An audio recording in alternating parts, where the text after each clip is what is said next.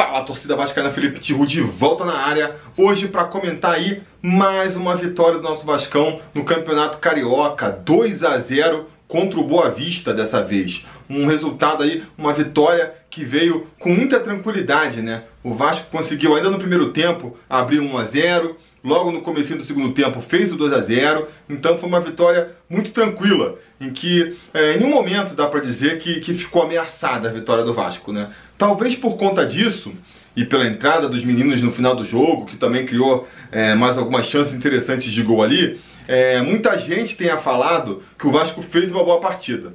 Mas, na minha opinião, não foi uma boa apresentação do Vasco, não. Muito pelo contrário, achei uma, uma apresentação ruim o Vasco que vinha numa crescente, vinha de uma boa apresentação contra o Serra, principalmente no primeiro tempo, de uma boa apresentação contra o Botafogo, é, é, principalmente no primeiro tempo.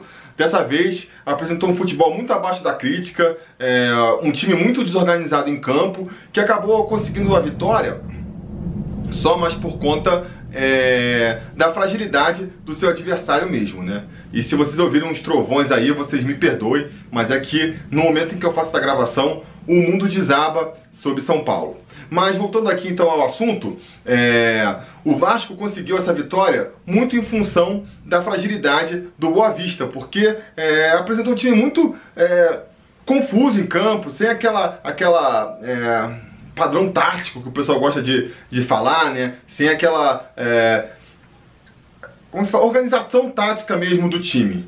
E eu acho que isso se, deve, se deveu muito é, em função das mexidas que o Valentim fez no time, principalmente de uma mexida, né? Porque o time do Vasco ele veio aí é, com duas alterações em relação ao time que eu, que eu, que eu divulguei no preleção sobre Vasco. Uma normal, natural, a gente tinha comentado é, que foi o Pikachu sair para a entrada do Rossi, né? No próprio preleção a gente comentou que, que o Rossi não estava começando como titular porque não estaria ainda com preparo físico para jogar os 90 minutos como está, né, jogou os 90 minutos hoje, virou titular. Eu acho que hoje o Rossi é um dos titulares do time. A gente pode até discutir, é até um assunto interessante, né? Discutir quem é melhor ser titular, o Rossi ou o Pikachu. Eu acho que, que é um assunto bom, vamos ver se a gente faz um vídeo sobre isso aí. Mas no momento o Rossi está com mais moral aí, está com mais cacife. E só o que impedia ele de ser titular era mesmo ali a forma física, né? Como ele adquiriu aí essa condição de jogar os 90 minutos,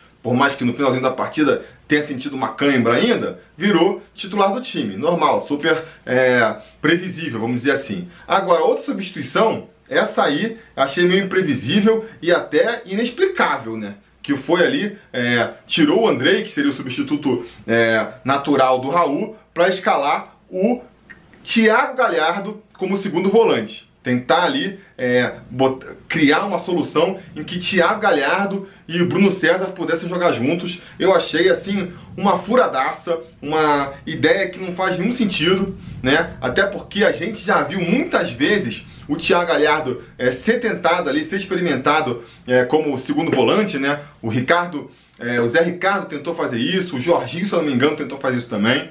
Tanto que quando quando o Valentim chegou no Vasco, o, o Galhardo falou que ele não queria ser mais escalado fora de posição, não queria mais ser escalado de segundo volante, como ele foi escalado tantas vezes. Porque o próprio Thiago Galhardo sabe que ele não rende ali, né? Agora, com certeza, ele vendo que o Bruno César cresce a cada partida e está se tornando aí um dos é, jogadores imexíveis do time do Vasco, ele viu que se ele for querer é, firmar essa posição de, de não jogar fora de posição, vai amargar um banquinho aí a temporada inteira. E por conta disso ficou mais flexível e aceitou novamente ser testado ali como segundo volante. Mas tudo bem, tá no, tá, tá no direito dele. Quem não, tem, não pode fazer isso é o Valentim, porque não faz nenhum sentido. O Thiago Galhardo não é um bom marcador, é aquela coisa, ele é o meio campo que ajuda a marcar. Mas ele, para um volante, não é marcador bom o suficiente. Também não tem como grande característica ali a distribuição do jogo, né? Os bons passes, os... De novo, é um cara que faz toca bem, não é um cara que, que se é, chama atenção por errar muitos passes. Mas também não é um cara que se destaca é, nessa, nessa categoria, nesse fundamento. Ele é, acerta o passe aqui, pertinho, de lado, volta e meio, um passe mais complexo, mas não é nunca um jogador que, que é, se caracterizou por essa distribuição no meio campo, que é um, uma característica interessante um segundo volante. Então, assim, não faz sentido. Pelo contrário, o, estilo dele, ele chama mais atenção quando que ele faz o quê? Pega a bola e sai correndo com ela, tentando acelerar o jogo. E não vejo essa posição sendo boa para segundo volante, entendeu? Ah, nesse sentido, até o Bruno César faria mais sentido jogar como segundo volante ali, porque ele consegue mais ter um passe mais refinado, um lançamento, uma distribuição do jogo. Mas aí você vai recuar o Bruno César, tirar ele de perto da área. É, vai botar ele marcando ali, ele não, já não tem mais esse pique para marcar, né? Eu sei que já jogou como lateral e como volante até, mas eu não vejo ele hoje é, atuando nessa posição, não vejo ele com gás para isso ainda e nem vontade, então não dá para jogar. Aí fica o Thiago Galhardo como segundo volante. E outro problema, né? Além de não conseguir render, porque não tem as características, ainda atrapalha é, outros jogadores, porque você, o, o Lucas Mineiro, se viu forçado a recuar para jogar como primeiro volante, ficar mais preso lá atrás. E aí perder uma das suas grandes características, que é justamente fazer essa distribuição de jogo.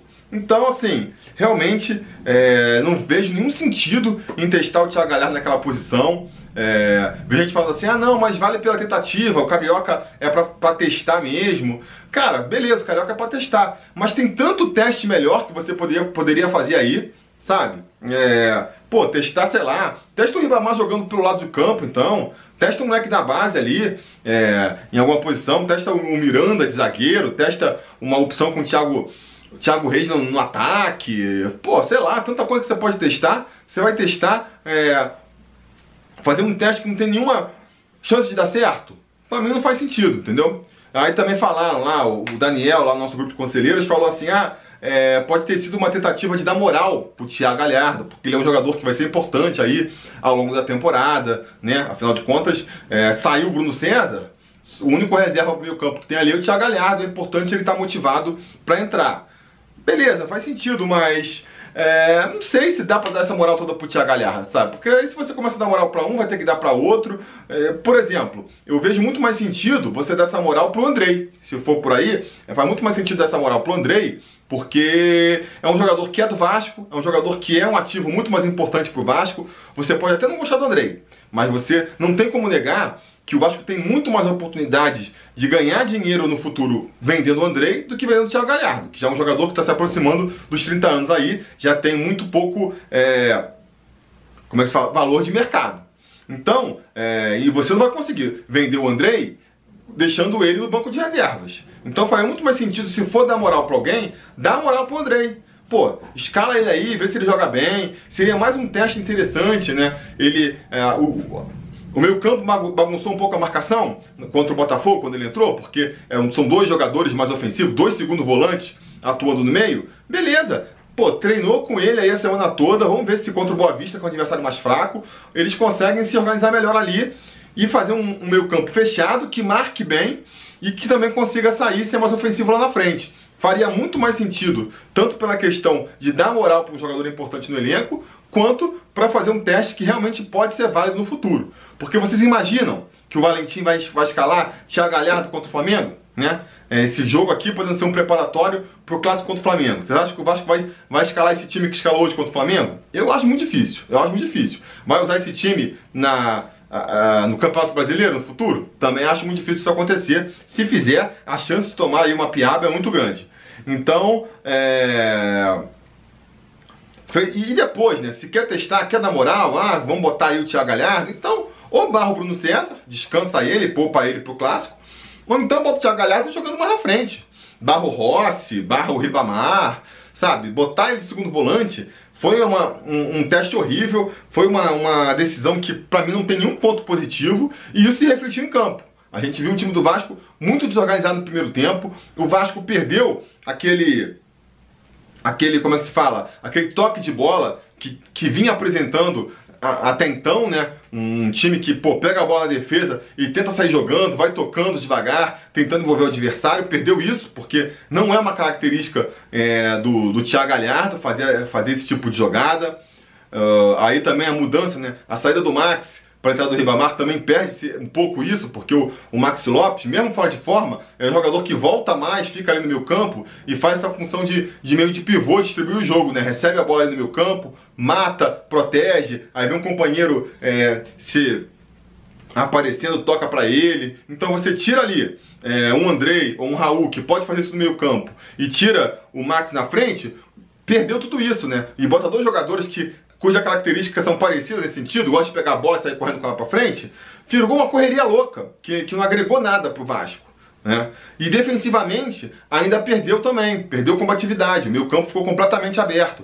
Tanto que você pode ver que o, o Boa Vista chegou muitas vezes no, no, campo do Vasco pelo meio. Ele entrava pelo meio, não, não, explorou tantas laterais. Explorou mais o meio campo ali, o buraco que foi feito no meio campo, que o Vasco parou muitas vezes com falta. Então teve ali umas 4, 5 faltas é, para o Boa Vista na entrada da área, que se eles tivessem um cobrador é, de falta melhor, teriam feito, poderiam ter feito um gol no Vasco, feito pelo menos um, um lance de perigo.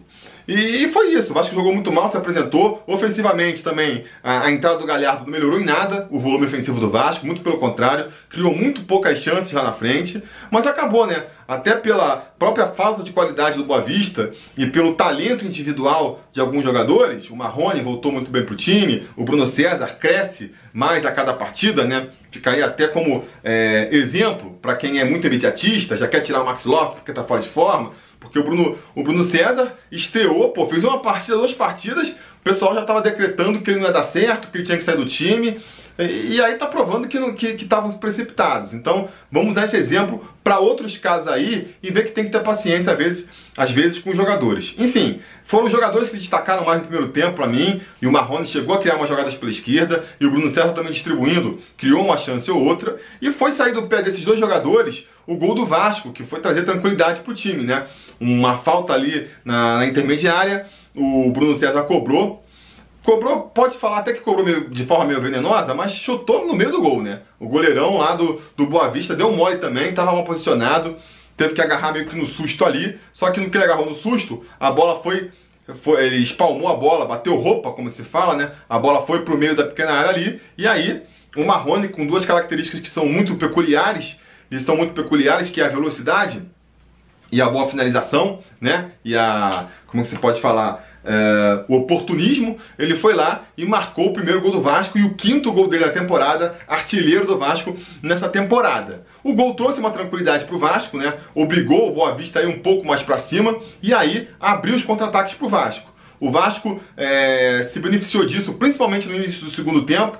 Teve algumas boas chances ali, o, com umas enfiadas, o Bruno César enfiou uma boa bola. Acho que foi o Bruno César, não sei. Mas teve uma boa bola enfiada ali pro Ribamar, que ele perdeu, desperdiçou o chute. E logo em seguida, é, num contra-ataque também ali, depois de mais um sufoco do Boa Vista na área do Vasco, um contra-ataque bem armado ali, bem acelerado, é, que contou também novamente com a falha do Boa Vista, né? Porque o, o Bruno César pega a bola no meio, lança o Rossi pela direita, e aí vai ter um jogador ali que tenta cortar a bola e, e se joga e faz tudo errado. É, era para ter cortado aquela bola e não cortou. Não por acaso Cristiano. Quem lembra do Cristiano, nosso lateral esquerdo de 2015? Eleito primeiro, primeiro é, jogador a, a, ganhar um prêmio sobre Vasco Awards na categoria pior jogador do ano, tá agora no Boa Vista e continua fazendo as suas, né? Errou bizarramente no lance ali, passou feito uma vaca é, pela bola, a bola sobrou sozinha, limpinha, pro Rossi só invadir a área e chutar com muita propriedade, fazer o 2 a 0 a partir daí, o, o, Vasco se tranquilizou, né? Sabia que dificilmente o, o Boa Vista ia conseguir fazer dois gols. Começou a só administrar a partida e aí o jogo só foi acelerar de novo quando é, o Valentim resolveu, já com o jogo ganho, fazer outros testes, né? É, aí já alguns acertados, pelo menos. Começou de novo fazendo besteira, porque foi tirar o. Foi tirar é, o Lucas Mineiro para botar o Bruno Silva botar o Bruno Silva, que pode até fazer sentido na partida ali, né? Um jogador mais marcador para poder é, fechar mais o meio campo, mas pensando ao longo da temporada não faz nenhum sentido porque é, o contrato do Bruno Silva vai acabar aí no meio do ano e pelo amor de Deus, né? Só falta o Vasco querer renovar esse contrato com o Bruno Silva, não faz nenhum sentido. Então podia novamente ter botado o Andrei, já que o jogo já estava resolvido, botar, quer botar um jogador mais de marcação, é, bota o William Maranhão, que tem aí, você pode gostar ou não de novo, mas repito, tem uns quatro anos aí de, de contrato com o Vasco pela frente, então é um jogador que, que o Vasco vai ter que se ver com ele mais cedo ou mais tarde, então vai ter que ver um jeito né, de, de, de do que fazer com ele. faria muito mais sentido do que, ou bota um maluco da base, estreia aí com o Caio Lopes logo, sabe? Ou então o Rodrigo Fernandes, que já tá treinando mais tempo com os profissionais. Pô, qualquer um desses aí faria mais sentido do que botar o Bruno Silva. E aí, quando eu já tava pé da vida com o Valentim, né, já assim, ó, é, querendo esgoelar o nosso Clark Kent da colina, ele fez algumas mudanças interessantes, né? Porque finalmente foi dar uma chance pro Thiago Reis, que a gente vinha pedindo há muito tempo aí, né?